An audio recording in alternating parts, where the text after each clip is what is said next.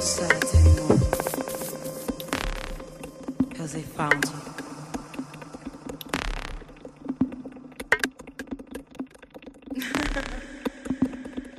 I will stay with you forever. And you and me, like an angel falling from heaven.